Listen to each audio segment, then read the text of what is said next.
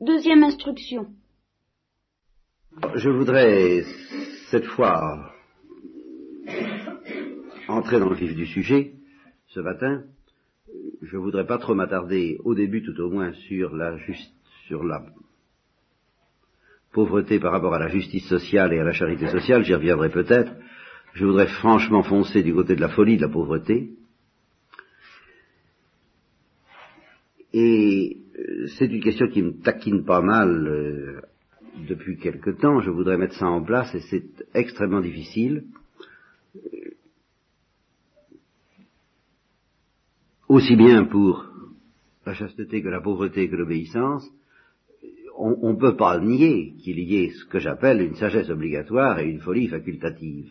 On ne peut pas nier qu'il y ait une invitation du style si tu veux être parfait, une chose te manque encore, parce que Jésus regarda le jeune homme riche et l'aima, et par conséquent que dans cette invitation de Jésus, tout n'est pas obligatoire, même au nom de l'amour, même au nom de l'amour.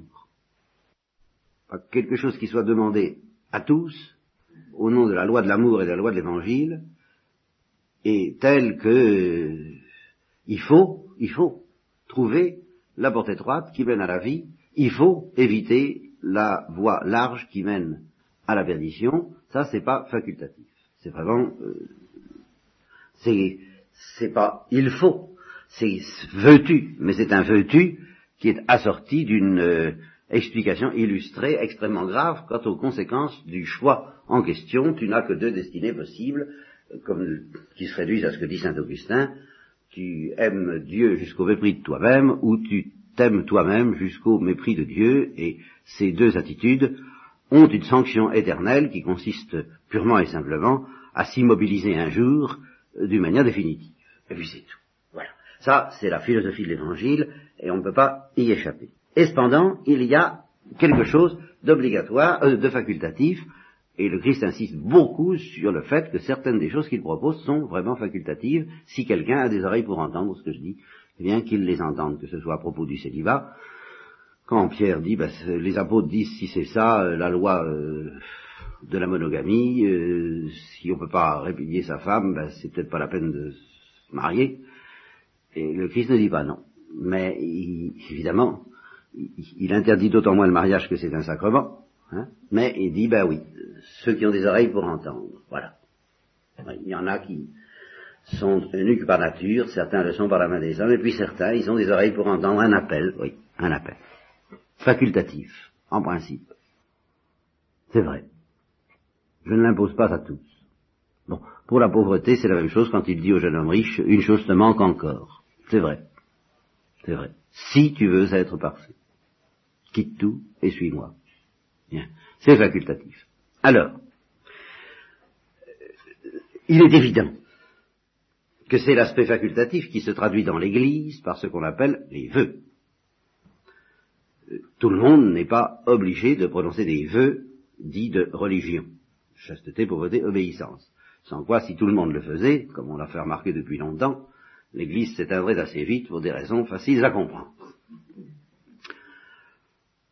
Remarquez qu'en fait, on risque rien, hein, mais c'est ça, une autre considération. Concerne plus les principes.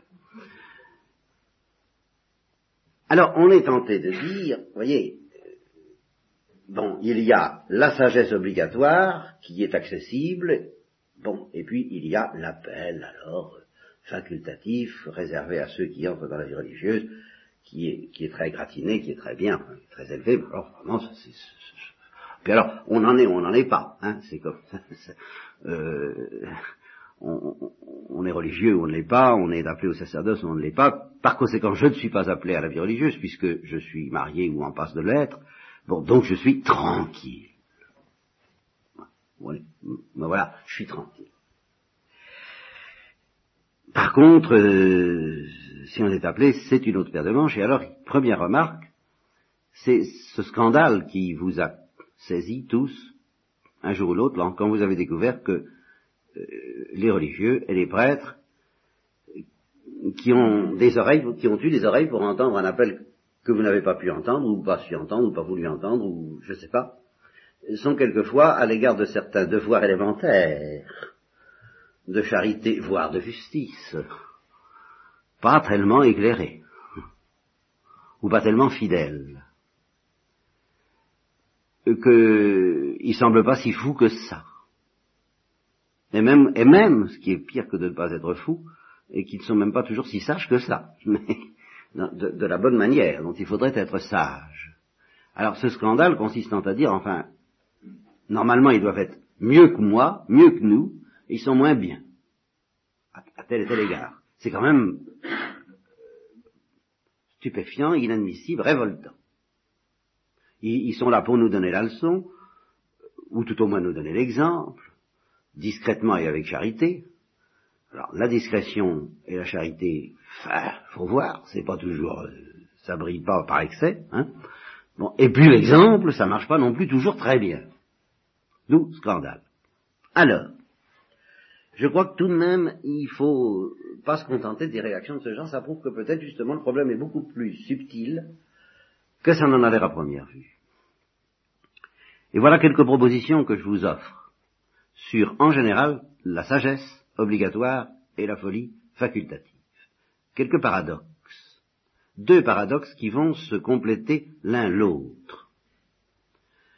Qui vont se renforcer l'un l'autre et qui vont peut-être changer complètement, qui risqueraient de changer, j'espère, qu'ils changeront complètement votre optique sur ces choses-là.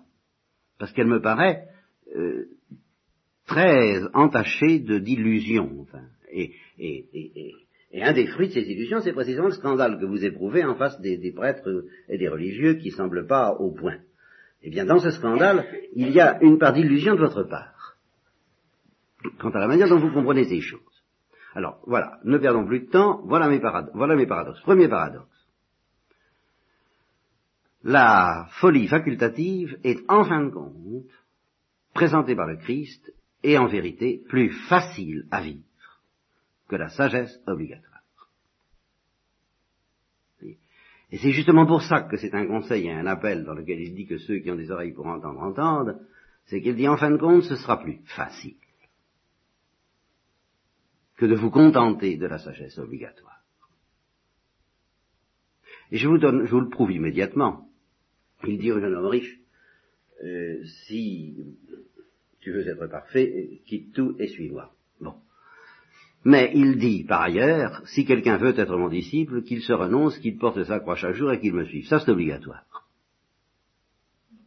Mais si vous croyez que c'est plus facile à faire, dans un contexte où justement, par, hypothèse, on n'a pas eu ce, ce, premier mouvement de folie, de tout quitter pour suivre Jésus-Christ matériellement, où on n'a pas eu des oreilles pour entendre cette musique qui permet de pressentir le royaume des cieux et d'espérer, comme je vous le disais hier soir, eh ben je dis non.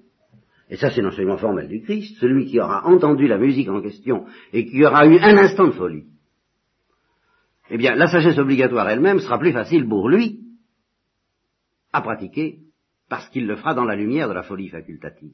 Autrement dit, mes, mes préceptes obligatoires ne, ne deviennent vraiment euh, respirables, délectables, ne, ne, manifestent tout leur, ne dévoilent toute leur splendeur de béatitude même pour la vie d'ici-bas, qu'à ceux qui ont entendu l'appel de la folie facultative. Voilà le premier paradoxe.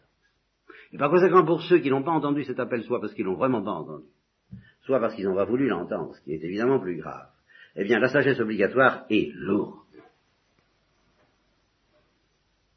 Elle est lourde à porter, elle est difficile, elle est compliquée, elle est enchevêtrée. Les ronces et les épines. D'où Paul qui dit, je voudrais vous alléger l'existence. C'est exactement d'ailleurs dans la perspective du Conseil de chasteté qui dit ça. Je voudrais vous alléger l'existence. Celui qui marie sa fille, puisqu'en ce temps-là ça, décide, ça dépendait du père, bon, et non pas de la fille, celui qui marie sa fille, ben, il ne pêche pas, bien sûr. Et celui qui se marie ne pêche pas, bien sûr, mais il connaîtra des complications que je voudrais vous épargner. Vous voyez, alors ça, il faut bien comprendre l'optique, c'est, c'est une optique de, de, de, miséricorde, de tendresse et de compassion, l'optique de l'invitation au vœu. C'est pas, euh, c'est pas du tout dans le genre euh, des volontaires pour une action héroïque spéciale. Vous êtes tous ici des soldats au service de la nation, bien, et vous avez des devoirs. Mais il existe des missions périlleuses pour lesquelles des sujets d'élite sont demandés. Vous pouvez, les, volontaires peuvent s'inscrire de 3 heures à 5 heures sur le registre. Vous comprenez? Eh bien, c'est pas ça du tout.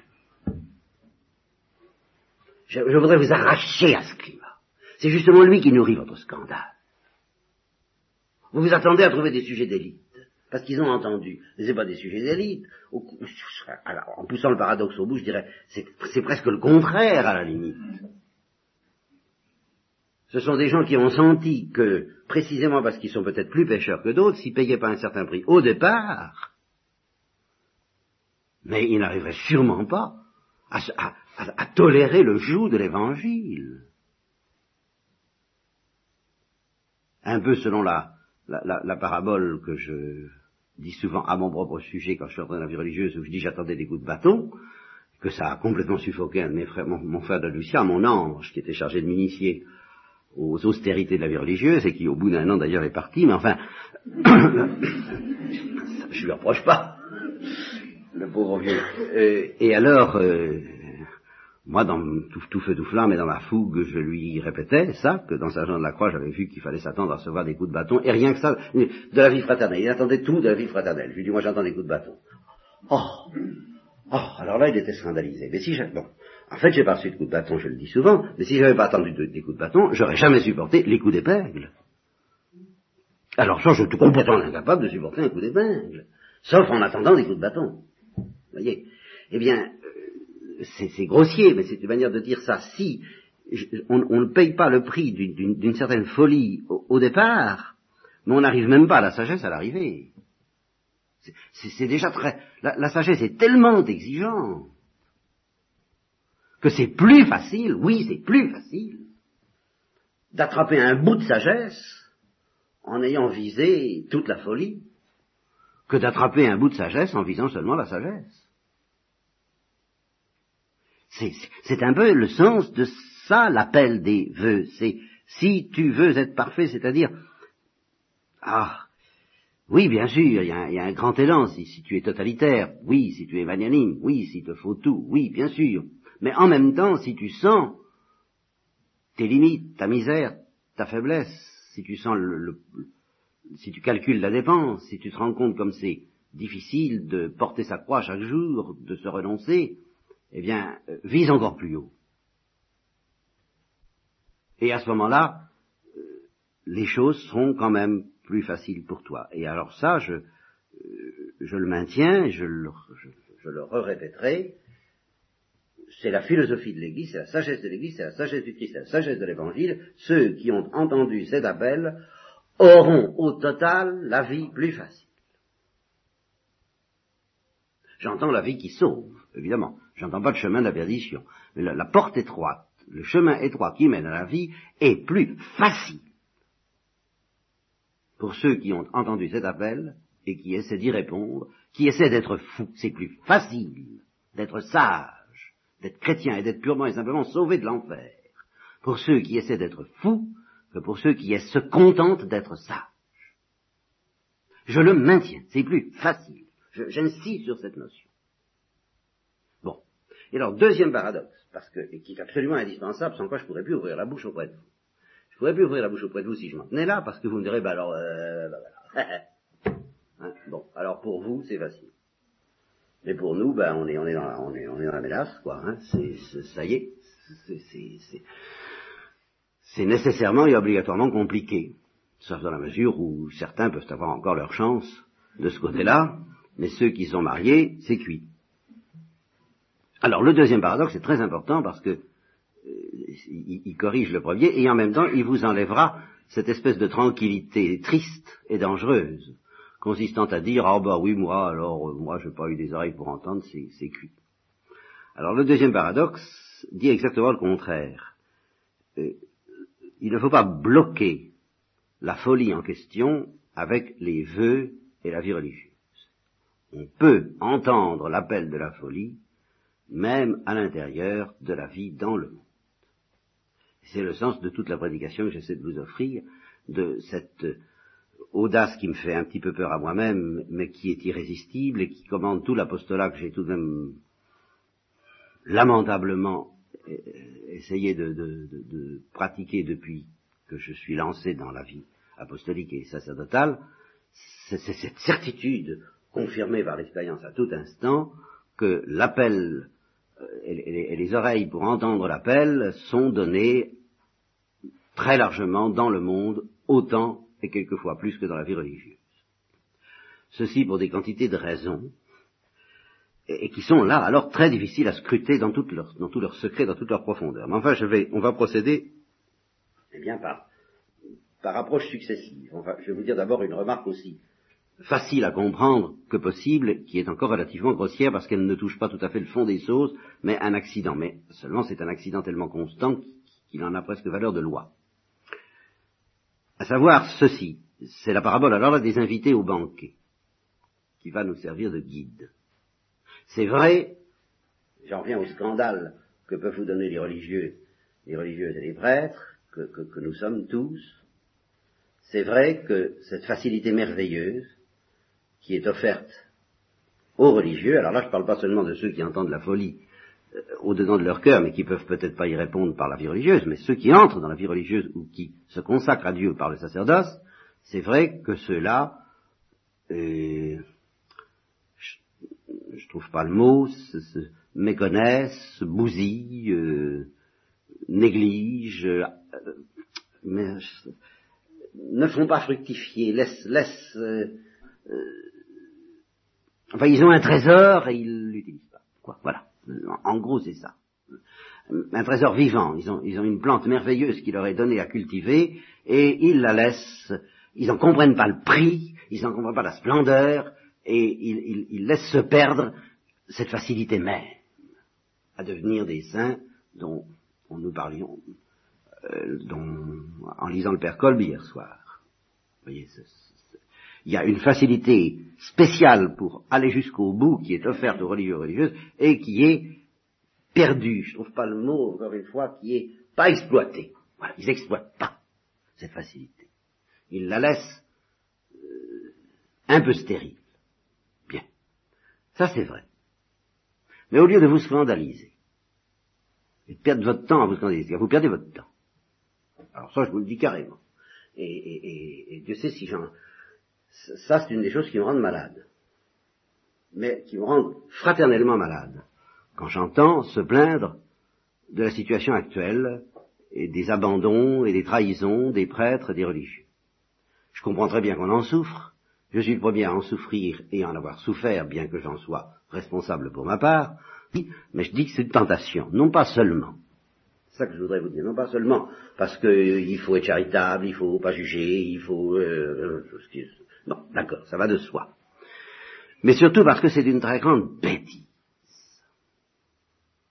de parler ainsi si nous avons la foi.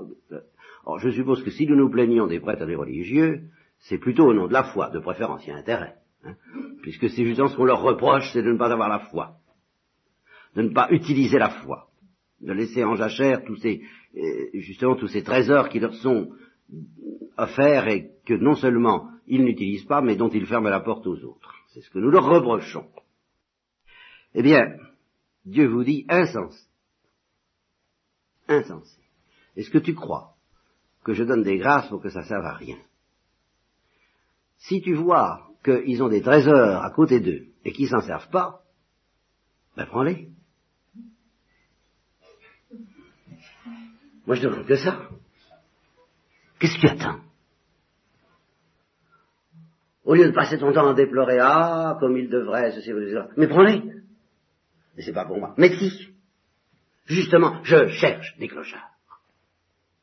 Et c'est bien la parabole des, invités, justement, indignes, n'est-ce pas?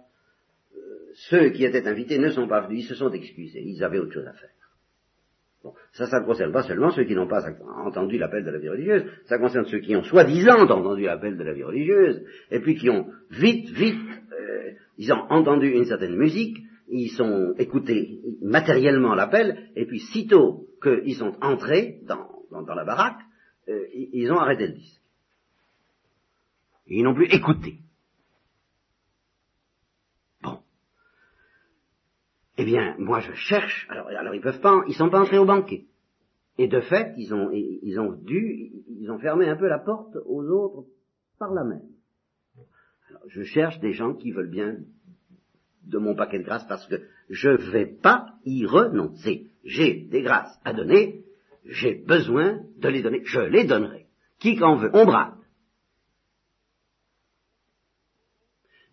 Oui, mais c'est drôle. Mais attention, c'est une vue de foi très grave. Parce que il ne s'agit pas d'excuser ceux qui lâchent toutes ces grâces alors qu'elles étaient faites pour eux. Je ne les excuse pas et je ne les juge pas. Mais que dire de quelqu'un qui, au nom de la foi, se scandalise qu'on n'utilise pas ces grâces et qui les prend pas? Et qui, au lieu de s'occuper de, de, devenir soi possédé par Dieu, passe son temps à geindre parce que les autres ne le sont pas. Mais enfin, il y a de quoi tout de même être jugé aussi pour faire une chose pareille. Et c'est le sens de tout, et la gravité de tout ce que j'essaie de prêcher depuis toujours, aussi mal qu'on voudra, mais en tous les cas obstinément. Je dis que l'appel à la folie, justement, Dieu dit les religieux l'ont pas entendu, les prêtres l'ont pas entendu, eh bien, venez. Mais je suis marié, ça fait rien. Il est pour vous. Parce que s'il est vrai qu'un religieux peut entrer dans la vie religieuse et ne pas entendre l'appel de la folie, il est vrai aussi, et ça c'est l'aspect consolant, que cet appel peut être entendu de ceux qui euh, ne sont pas entrés dans la vie religieuse. Et à ce moment-là, eh bien la sagesse chrétienne vous sera plus facile que si vous vous contentez d'être sage. Voilà. Alors vous me direz, enfin, prenons un exemple, soyons précis, mon père, soyons concrets. Le vœu de chasteté. eh bien, je relève le gant. Qu'est-ce que je vous ai dit au sujet de la folie de la chasteté? Je vous dis la sagesse de la chasteté, bon, vous savez ce que c'est, j'ai pas besoin qu'on vous en, qu'on vous en, vous n'avez pas besoin qu'on vous en explique, dit Saint Paul. Vous êtes au courant de tout ça. Bien. Mais je vous ai dit la folie de la chasteté, c'est de percevoir que Dieu est jaloux de vous. Ben, écoutez, excusez-moi, mais c'est pas, si, si sous est-ce que vous êtes marié, vous dites, ah non, je ne veux pas percevoir ça, alors vous faites comme les religieux. Parce que je m'excuse, mais marié ou pas, c'est vrai. Il est jaloux. Alors il est jaloux de mon époux, peut-être. J'en sais rien. Ça dépend. Parce que si l'époux ou l'épouse comprend aussi que Dieu est jaloux d'elle, alors ça va. S'il comprend pas, alors là, il y a une parole de l'évangile qui n'est plus facultative. Celui qui ne hait pas son père, sa mère. Enfin, celui qui ne hait pas tous ceux qui le gênent pour aimer Dieu, entend qu'il le gêne pour aimer Dieu. C'est très simple. Et ça, c'est pas facultatif. C'est obligatoire. Donc, il est facultatif. Je vous y invite de percevoir que Dieu est jaloux de vous comme comme des religieux, parce qu'il vous a choisi à la place. C'est fort, ça va loin. Je ne sais pas lequel. Mais enfin, je peux supposer que certains ont été infidèles, ne serait-ce que parce qu'ils ont défroqué. On peut penser que ceux-là, ils veulent plus entendre parler de tout ça. Bon. Alors Dieu se retrouve avec sa grâce de, choix, sa grâce de, nuptiale, car c'est toujours une grâce nuptiale, cet appel à la chasteté. Et qui, qui c'est qui en Je vous répète, il l'offre, bon, alors, si vous l'entendez, c'est vraiment une grâce aussi forte que celle qui appelle quelqu'un à entrer dans la vie religieuse. Ça, c'est vrai. Alors, à ce moment-là, simplement, n'objectez surtout pas vous êtes marié, parce qu'à ce moment-là, le Christ vous dira, attention, si à cause de ça tu fermes des oreilles, alors là, tu méconnais la sagesse obligatoire de l'Évangile. Savoir que si quelqu'un te gêne pour aimer Dieu, tu dois couper ta main, arracher ton œil, il vaut mieux arriver manchot. Car à partir du moment où moi je t'aime, de cet amour que je ne donne pas à tous, mais que je te donne à toi parce que je cherche des clochards, pour remplacer les princes du peuple qui ont fait défaut, à partir de ce moment-là, ce n'est plus aussi facultatif, attention, ce que j'appelle facultatif, ça veut dire qu'a priori c'est facultatif, mais c'est pas facultatif quand on entend, que l'appel de Dieu rôde et tourne autour de nous, et nous dit, veux-tu remplacer une place vide? Veux-tu remplacer dans mon cœur quelqu'un qui m'a trahi? Veux-tu remplacer un Judas? Voilà exactement comment se pose le problème. Alors si vous dites, ah ben oui, mais selon la formule que je m'excuse d'avoir employée, j'ai des bœufs à marier et une fille à vendre, ou si vous dites, j'ai quelque chose à faire, ou je suis, je peux pas, je peux pas, je peux pas vous écouter totalement parce que vous êtes vraiment un peu encombrant, envahissant, moi j'ai une femme et des enfants, alors là, la sagesse obligatoire, si quelqu'un ne l'est pas. D'autant plus qu'il n'y a pas besoin de grande confiance en Dieu pour penser qu'il ne s'amuse pas, puisqu'il demande que l'homme ne sépare pas ce que Dieu a uni, Dieu ne s'amuse pas, lui, à séparer ce qu'il a uni. Et par conséquent, s'il invite un conjoint, il invitera l'autre. Simplement, évidemment, il respecte la liberté des deux. Ah, d'accord. Il respecte la liberté des deux. Mais au fond, la grâce du mariage prend tout son sens lorsqu'il s'agit d'être fous ensemble. Dans l'amour de l'unique époux, je ne vois pas ce que ça a contre la spiritualité conjugale, je ne vois pas ce que ça a contre, dit l'abbé Caffarel, de se sentir jalousé par Dieu, de se sentir aimé par Dieu. Il faudra bien en arriver là au, septième ciel. Je dis septième ciel à cause de, par association avec le septième mari de la femme qui, a épousé tous les frères les uns après les autres, et que les Sadducéens demandent alors avec qui qu'elle sera mariée. Eh bien, il répond avec personne, avec Dieu. Et eux aussi. Le mariage est une institution qui a une portée éternelle, mais c'est tout de même pas une institution éternelle au sens tout court, puisqu'il est dissous par la mort de l'un des époux. C'est quand même euh, formel, c'est du catéchisme, ça. Hein. Ce qui ne sera pas dissous par la mort de l'un des époux, c'est justement l'union mystique que les époux auront su réaliser grâce au mariage, à l'occasion du mariage et à travers le mariage, surtout s'ils écoutent l'appel de la jalousie de Dieu. Alors, je relève le, vous voyez que je relève le défi. Je suis catégorique. Alors, je ne dis pas que vous entendrez pour autant, il suffit que, suffit que je parle pour que vous entendiez, vous, intérieurement, l'appel du veux-tu être mon époux ou mon épouse, je ne dis pas que vous entendrez cela. Je dis c'est pas exclu, mais je dis en tous les cas, ne fermez pas vos oreilles sous prétexte que, c'est tout ce que je vous dis. Le reste, c'est pas mon affaire. C'est l'affaire du Saint-Esprit et la vôtre. Mais ne me dites pas c'est exclu. Et alors, je vous, ça me permet de répondre si vous me dites, ben, vous nous faites pas la partie belle en nous disant que c'est plus facile d'entendre l'appel de la folie que de se contenter de la sagesse, et je vous réponds oui, ce serait, ce serait en effet assez décourageant si précisément je n'étais pas convaincu que vous pouvez éventuellement, c'est pas garanti, mais enfin je l'espère, entendre l'appel de la folie. Voilà pour la chasteté. Eh bien pour la pauvreté, ben, ça va être un petit peu pareil. Mais ça va être plus difficile à préciser, ça. Là, devant la pauvreté, je me sens euh, très embarrassé, très emberlificoté. heureusement qu'il ne me reste plus que 20 minutes, parce que, parce que je vais avoir des excuses pour euh, me contenter de déballer un petit peu le paquet comme ça, et puis on, y verra peut-être plus clair une fois qu'on aura pourra trier les, choses qui, qui arrivent trop abondamment à propos de la pauvreté. Euh, une première remarque simple, il semble qu'en effet, euh, l'appel de la pauvreté, c'est de dire, tu quittes tous tes biens et tu me suis. Et c'est bien ce qui se passe dans la vie religieuse et pas tout à fait dans la vie sacerdotale, bien, c'est plus compliqué.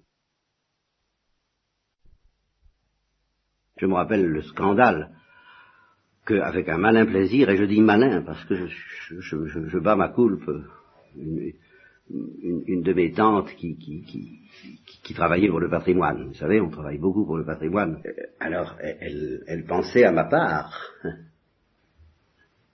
À ma part. Ma part d'héritage. Euh, enfin, j'ai compris qu'elle me demandait ce que pourrait faire pour moi euh, sur son testament. Alors je lui ai dit plus rien. C'est fini. Je peux plus. Ça va à la communauté? Oh, alors là. Quel coup je lui ai asséné. Vous voyez Alors là, c'est vrai, il m'est difficile, c'est peut-être plus difficile pour moi de relever le gant, vous voyez, à propos de la pauvreté, à cause de ça. Parce que vous pourrez dire, écoutez quand même, Justement, c'est lié à la famille, c'est lié au mariage. Si on est libre, si on n'est pas marié, c'est pour ça que vous voyez qu'on ne peut pas pratiquer la pauvreté sans pratiquer la chasteté au point de vue des vœux si vous n'êtes pas marié, vous pouvez toujours vous y promener. Et puis dire, voilà, je m'en remets à la Providence. Actuellement, on change beaucoup toute la perspective de cette affaire-là, on veut travailler. Ça, alors là, euh, vous voyez, encore, encore une complication supplémentaire sur le problème de la pauvreté. On met toute sa pauvreté dans le travail. Et j'ai proclamé il y a quelques, il y a deux ans ou un an et demi à peu près, euh, pour, dire que malgré tout, tout en étant très infidèle à 36 points de vue à, l'esprit de la pauvreté, de l'obéissance et de la chasteté, je suis suis pas fier de moi, ça je vous assure. Mais il y a un point où, en ce qui concerne la pauvreté, je ne calerai pas, sauf si l'Église me le demande officiellement, je gagnerai pas ma vie. Bah tant pis, ça je le proclame. Je la mendirai peut-être, d'une manière peut-être très très peu, hein, la manière d'un voleur plus que d'un mendiant, c'est possible, ça c'est une autre histoire, c'est une purification à, à, moi, à, moi, à moi de me purifier, bon, mais ce qui est de gagner ma vie avec cette sécurité en particulier que je vois qu'on recherche tellement pour la vieillesse, ah, la caisse de sécurité sociale, la caisse de vieillesse, avoir son, je vois cette obsession qui gagne mes frères, qui gagne, je refuse, alors là, je refuse de l'avoir, parce que là, je vrai que je trahirais mon vœu de pauvreté complètement. Il me reste plus que ça. Alors, ça, on n'en est pas. J'espère, du moins, j'en demande la grâce. Parce que, alors là, je crois que je, Bon, donc qu'on ne me parle pas de la question du travail, ça me paraît très suspect par rapport à l'esprit du vœu de pauvreté. Très suspect. Je ne veux pas m'embarquer là-dedans, mais une complication de plus. Alors, à mon avis, on trahit, et puis après ça, on s'arrange pour trouver une autre justification en disant être pauvre aujourd'hui c'est travailler. Alors là je m'excuse, d'accord, c'est possible, mais ça n'a plus rien à voir avec un appel spécial parce que vous travaillez tous. Donc vous êtes très pauvres, et bien plus pauvres que moi. Parce que vous, vous êtes astreint à gagner votre vie et moi pas. Je suis bien plus riche que vous. Mais ça j'admets. Moi j'avais cru que c'était ça le pauvreté. Alors qu'on ne vienne plus me parler d'un appel spécial à travailler c'est pas du tout nécessaire. Et alors, qu'on ne vienne plus me dire non plus, quitte tout et suis-moi. Bon, je, m'excuse, vous voyez, je déballe un petit peu les, affaires, j'en reste à ça. Qui reste alors une grosse difficulté. Si on, si on comprend le vœu de pauvreté comme, comme abandonnant tout dans une insouciance, dans une imprudence, dans le devoir d'imprévoyance, dont parlait Isabelle Rivière, je crois, hein, dans une imprévoyance totale, systématique, délibérée et implacable.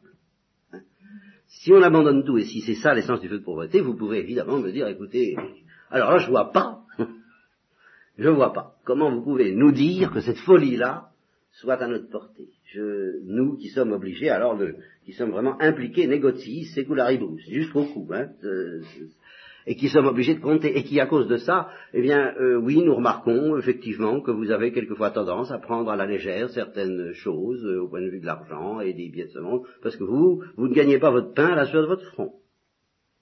Et c'est un très grand danger. Et c'est vrai. Bon, il reste que vous pouvez donc me dire comment voulez-vous qu'on fasse, nous, pour pratiquer cette imprévoyance, cette insouciance que, qui, vous fasse, qui vous va facile à dire et qui vous va facile à faire, et d'ailleurs à ne pas faire d'une manière euh, aussi euh, vertueuse, exigeante, austère, douloureuse que peut-être on souhaiterait vous voir faire. Bon. Alors qu'est-ce que je répondrai à ça? Ben, je n'en sais rien. Voilà, ça j'avoue que je, cherche. Tout au moins ce matin, je n'en sais rien. Je vais y réfléchir, parce que je sens bien quand même qu'il n'y a rien à faire. Vous ne m'empêcherez pas de vous proposer la folie de la pauvreté. Ça, je vous préviens d'avance, vous y couvrez pas. Je sais pas comment je ferai, mais j'y arriverai. Hein je, je trouverai bien le truc, mais qui n'est pas un truc. J'espère trouver le, sens profond, le sens euh, au-delà de, l'acte temporel de, de, cette folie, l'esprit, l'esprit, l'esprit de pauvreté, mais l'esprit de pauvreté par rapport au temporel, pas l'esprit de pauvreté spirituelle purement et simplement. Là, ça c'est facile. Facile encore que ça va très loin. Et ça, je suis bien décidé à vous en parler, de l'esprit de pauvreté spirituelle. La pauvreté spirituelle, alors là, oui, je suis sûr que la folie de la pauvreté spirituelle, vous y êtes appelé. J'ai au moins ça comme, comme, comme répondant. De ce côté-là, alors là, j'ai de quoi vous dire. J'ai de quoi vous dire, et ça pourrait, je pourrais me contenter de cette réponse. Je pourrais vous dire pour le temporel, d'accord, c'est Ça, vous pouvez. Il y a une folie que vous pouvez pas, qui ne vous est pas accessible du fait que vous êtes marié. Ça, alors là, il n'y a rien à faire et que vous gagnez votre vie et que vous devez gagner votre vie. Dieu le veut, par conséquent, c'est pas possible d'espérer avoir cette légèreté que d'ailleurs euh, j'ai si peu et nous avons si peu, mais par notre faute. De sorte que c'est une grâce, si elle est négligée par les religieux, et Dieu sait si elle l'est aujourd'hui, elle est difficile à rattraper celle-là. On voit, on voit pas très bien comment faire. Bon. Encore que, il y aura peut-être quelque chose à dire, mais enfin c'est difficile. Mais, mais, si vous voulez, il y a deux choses qui me fascinent. Et ces deux choses, je dis qu'en tout cas, moi, personnellement, j'en suis aussi loin que vous. Voilà. Donc, c'est une équation mathématique, vous en êtes aussi près que moi. Et, et mais ce qui veut dire très plus, précisément, plus concrètement, euh, vous pouvez en entendre l'appel à votre manière, avec le même, la même détresse de ne pas être de niveau, mais avec le même espoir aussi, la même espérance théologale que Dieu vous donne cette folie de pauvreté. Ces deux aspects de la folie de la pauvreté, il y a deux aspects de la folie de la pauvreté, dont l'un, ben, je vous dis, je m'en sens aussi loin que vous, bien qu'ayant pratiqué le devoir d'imprévoyance, bien. Et puis l'autre, alors je dirais pas que je m'en sens tellement loin, celui-là, mais alors j'espère vous montrer que vous pouvez, vous, en être très près aussi. Alors, ce dont je me sens très loin, autant que vous, c'est la folie de la pauvreté selon saint François d'Assise.